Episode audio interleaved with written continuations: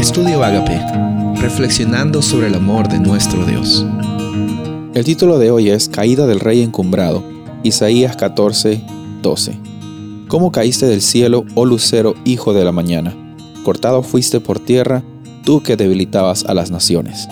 Hay un refrán muy conocido que dice, entre más alto vueles, más dolorosa será la caída. Y esta era la actitud y la situación del rey de Babilonia.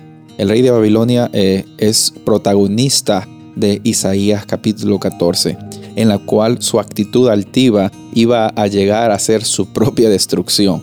Muchas veces nuestro orgullo nos hace creer que somos el centro del universo. Muchas veces eh, en las situaciones complicadas de nuestra vida se muestra realmente dónde están nuestras prioridades.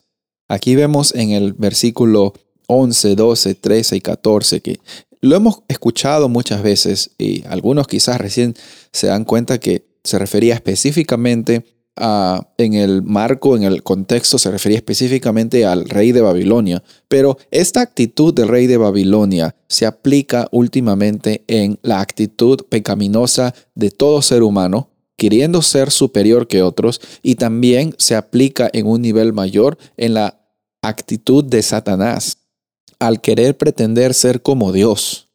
Sabes, a veces nosotros volamos en nuestras ideas, queriendo siempre ser mejores que los demás, y nos olvidamos que el reino de Dios nunca consistió en ser mejor que los demás, en derribar a otras personas, en, en sentirnos que merecemos más que otros. El reino de Dios se ejemplifica muchas veces y de forma increíble en el ministerio de Jesús, en cómo Él ponía a otros por frente más que a sí mismo.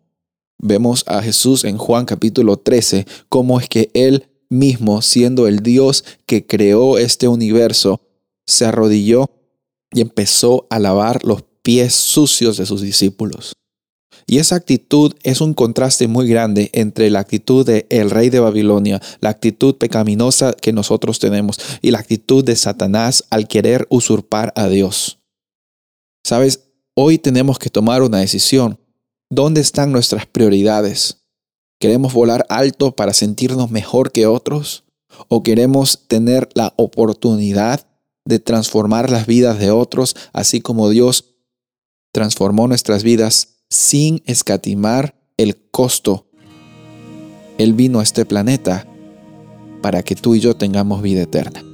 El llamado de hoy es ver esos contrastes y pedirle a Dios que nos dé sabiduría en el día a día para que nuestra vida no se trate de nosotros mismos y en nuestras interacciones con otras personas tengamos la oportunidad de siempre demostrar de que el reino de Dios no consiste en tener más, sino en servir más. Soy el pastor Rubén Casabona y deseo que tengas un día bendecido.